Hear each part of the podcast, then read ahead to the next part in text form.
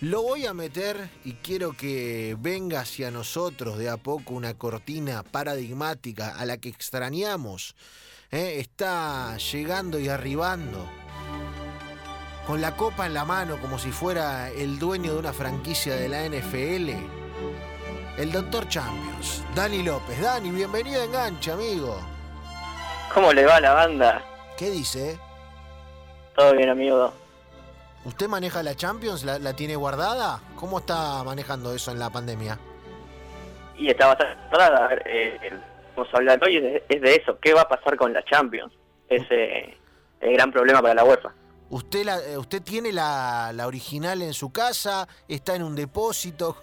¿Cómo lo estamos, lo estamos teniendo? ¿La está lustrando? Está ilustrando un llaverito, un llaverito tengo.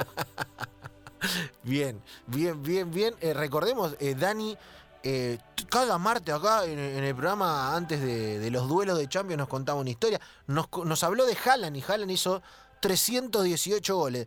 Nos habló del Atalanta, el Atalanta la rompió en la... Metía, cada pronóstico metía, el tipo la rompía toda, por eso tuvieron que parar con la copa. Dani, ¿qué historia nos traes hoy? Bueno, primero y principal, hoy tengo qué va a pasar con la Champions porque no va a ser igual que antes. Vamos a ver algo eh, que no es tradicional. Eh. Se van los cruces mano a mano, parece. ¿Cómo se van los cruces mano a mano? El problema que tiene la UEFA es que faltan 17 partidos por jugarse para terminar el torneo Sí. eh, y no quieren que pase lo mismo de llevar jugadores de un país al otro. No, porque ya hay antecedentes cercanos de que eso tuvo que ver con el brote grande, ¿no? De, de coronavirus en Europa. Bueno, el fin de semana hubo un gran escándalo en Italia y en, y en Valencia, en España, porque el técnico del Atlanta confesó que estuvo eh, enfermo mientras eh, jugó contra el Valencia. Uh, mamita, mamita. Y se dice que ahí, con Verga como, como foco fundamental, eh, eh, la historia pasó a España de alguna manera o, o se- o se, o se agrandó. Sí, a ver, eh, los hinchas del Valencia fueron a Bérgamo, Hmm. eh, incluso en el partido de vuelta cuando ya se jugó sin público en cancha del Valencia, eh, Gasp- Gasperini, el técnico del Atlanta, eh, dijo, contó que se sintió mal, que estaba enfermo, que el día del partido se sintió peor. Italia ya tenía 631 muertos en esa fecha y en Valencia causó mucho enojo, la verdad. Mamita, mamita. Claro, entonces no se va a poder eh, hacer a la, a la tradicional de antes, al menos en el corto plazo. Es difícil pensar en vuelos de ida y vuelta, de equipos que van, que vienen. Exactamente, eh, la UEFA está buscando qué hacer. La verdad que todas las semanas se iban a juntar para confirmar qué pasaba y, y recién el 17, el 17 de, de junio van a, a decidir qué pasa, van a esperar que se terminen todos los torneos locales y la Champions se jugaría a partir de agosto.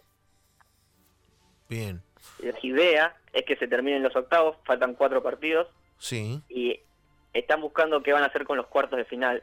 En semifinales y final se van a jugar en la misma ciudad. Claro, algo más parecido a, al o pe- pensado como se está pensando en la NBA, por ejemplo. En la NBA se Un- está un Final Four. en la NBA se está armando o se, se piensa que, el, que la historia más eh, probable es que se arme en Orlando, en un complejo donde hay eh, cuatro canchas, hoteles y demás. Todos los equipos ahí, todos los equipos jugando en el mismo lugar. Exactamente. Eh, a ver, lo- la final se iba a jugar en Estambul. Probablemente no sea en Estambul, tal vez se juega en Lisboa o en Múnich. Están buscando una alternativa. Eh, las semifinales serían los dos partidos ahí y la final también. A los pocos días estiman que sería para el, 20 el sábado 29 de agosto, todos a puertas cerradas. ¿Y cuarto cómo se va a resolver? ¿Sabemos o no?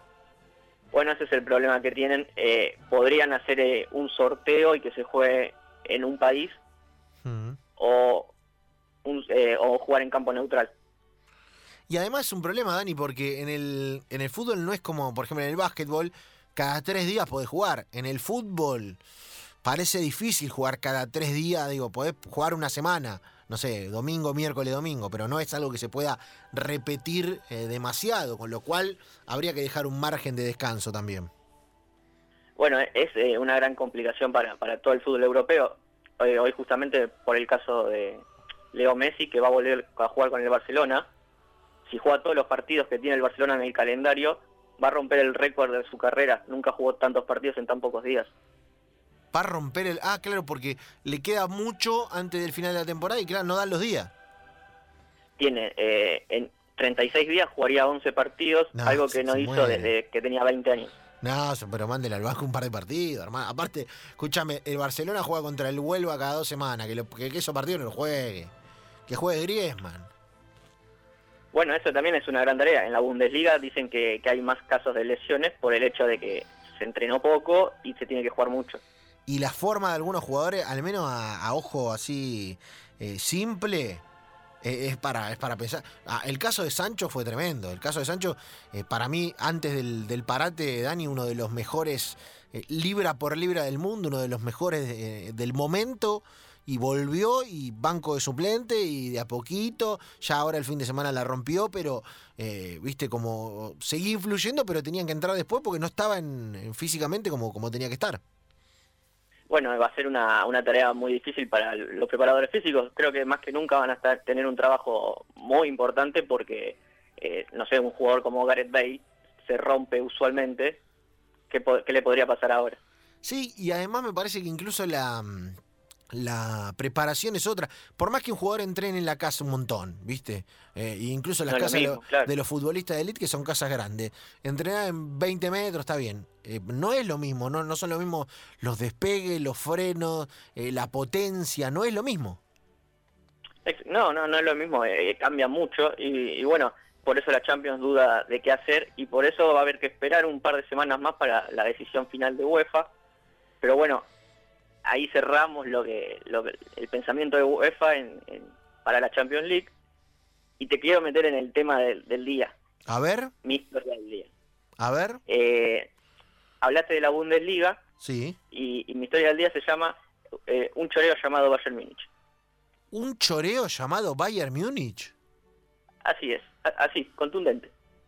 Es fuerte.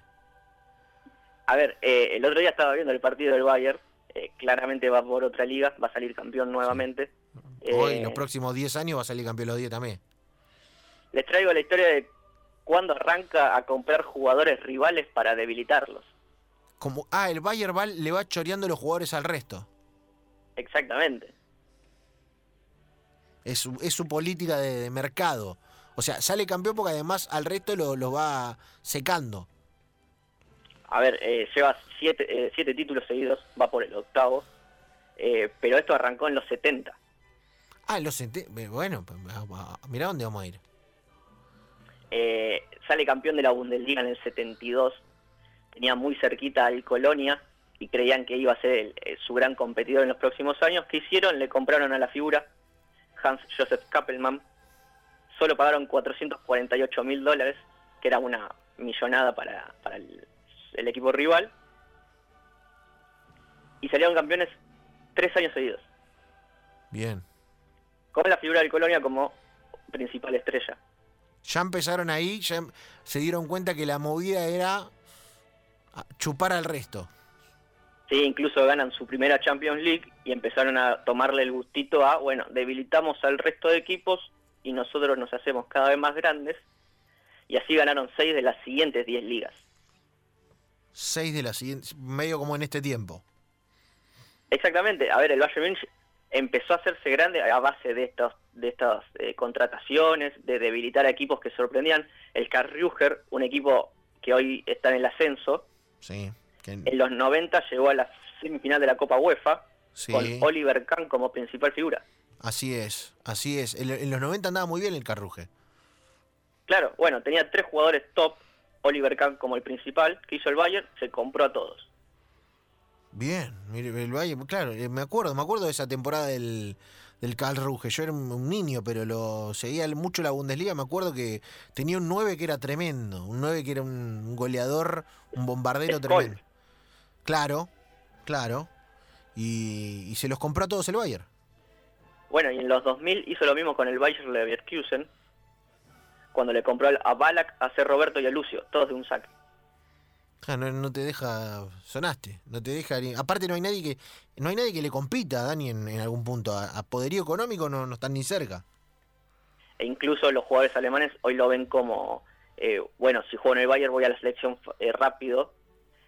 El tema es que muchas veces en la actualidad se llevan a un jugador que después no juega porque no tiene lugar y que termina perdiendo valor de mercado. Sí, y aparte lo que pasa es que además ellos se llevan de, digamos, no existe lo de no paso de Boca a River o no paso de un rival a otro, ellos te lo llevan y te lo llevan. Eh, y, y- y no hay historia con eso. A ver, eh, Lewandowski, eh, Roberto, es un jugadorazo. Sí. Del Dortmund se fue libre. O sea, el, el Bayern Múnich no lo tuvo que pagar. Ah, se fue libre del Dortmund, pues terminó contrato. Al que compró fue a Gotze, le, le pagó la cláusula, pero a Gotze le fue muy mal en el club, no le fue como esperaban. Y, y la joya a la que nunca pudieron comprar es a Marco Royce, que siempre les dijo que no. Y le compró a Hummels también. a Hummels, que termina, eh, termina volviendo al Dortmund, pero el Dortmund pagó 38 millones de euros por Hummels después. Sí, incluso en un momento en el que se pagaba un poquito menos que ahora. Ahora se pagan Claro. bastante más, pero en el momento ese, eh, Hummels 38 millones era una, una locura por un central. Bueno, a Neuer eh, finalmente termina siendo el- tal vez uno de los mejores arqueros del mundo. Eh, se lo compran al Schalke y es la venta más cara de un arquero en el fútbol alemán. Yo, No tienen problema en romper todo el mercado. ¿Sabes que tengo una teoría? Me parece lo que habría que hacer. Los otros clubes ya saben que no van a ganar el campeonato, porque lo van a ganar el Bayern. Deberían armar eh, como fake news respecto de sus propios jugadores. Tendrían que poner 9 y hacerle hacer los goles a ese para que lo quiera comprar el Bayern, les pague 100 millones y después se den cuenta que el tipo no servía para nada. ¿Me entendés? O sea, tienen que hacer una campaña de marketing respecto de un jugador que sea malísimo, ponerlo todos los partidos, darle a patear los penales, todo. Como para que el Bayern lo compre e ir tir- tirándole caballo de Troya. Imagínate, hace 25 años seguidos que por lo menos se llevan un jugador rival. Claro, cualquier cosa que pone el escaparate del Bayern, Bayern, eh, dámelo, dámelo, dámelo, dámelo. El Stuttgart se fue al descenso en la temporada pasada, se llevaron a Pavar, le pagaron un montón de plata. Sí, sí. Eh, bueno, es un jugadorazo, lo vale, pero imagínate cómo quedan los, los- el, el resto de clubes en comparación. No tienen, no tienen rivales. El, el Bayern ve que, te, que te estás ahí tirado, medio muerto, y te viene y te tira la tarjetita. Tomá, si tienes un kilómetro, llamame, ¿viste? Como diciendo, ah, te mudas, che, que estás vendiendo las cosas, llamame, llamame que te compro alguna, ¿viste? Te se hace el bueno y te, te, te cocina, porque te lleva todo, lo- todo lo bueno.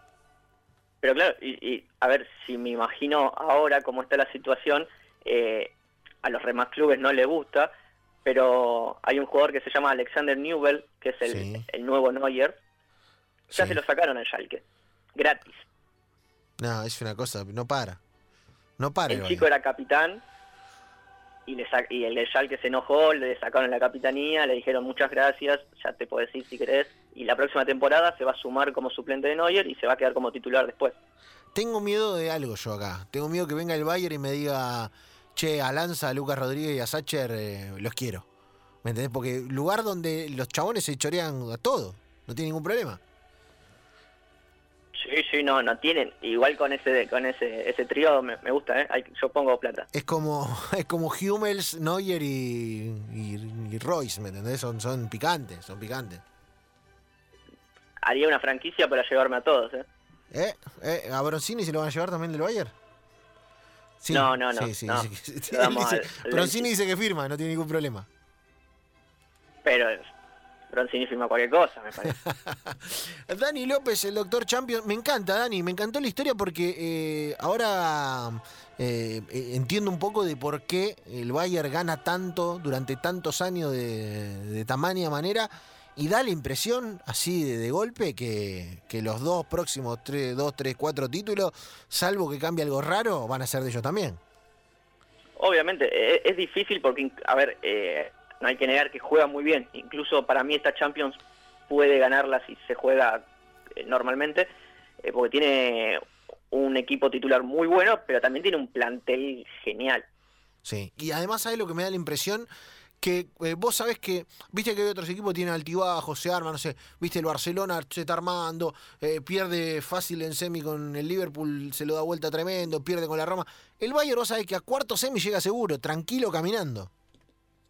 Claro, a ver, eh, es, es eh, tal vez el momento del salto de calidad para, para ganar el torneo, o por lo menos jugar una final, porque hace varios años que no lo logra, y en Alemania ya Sí. están un poco, bueno, Desde antes de Guardiola, de Guardiola, de Jupp Heynckes, fue la última. Exacto. Gana la Champions, viene Guardiola, no la puede ganar eh, y desde allí estamos ahí. Pasó Nico Kovac, pasó, pasaron un técnico de renombre, pero no han podido todavía. Pero siempre está. Siempre. El pulpo gigante del fútbol europeo, el Bayern Múnich en la voz y en la historia de el querido Dani López, nuestro doctor Champions. Dani, seguí ilustrando la copa y esperamos novedades sobre el torneo y nuevas historias. Por favor, un placer volver. Me encanta que hayas vuelto. Abrazo, amigo. Abrazo.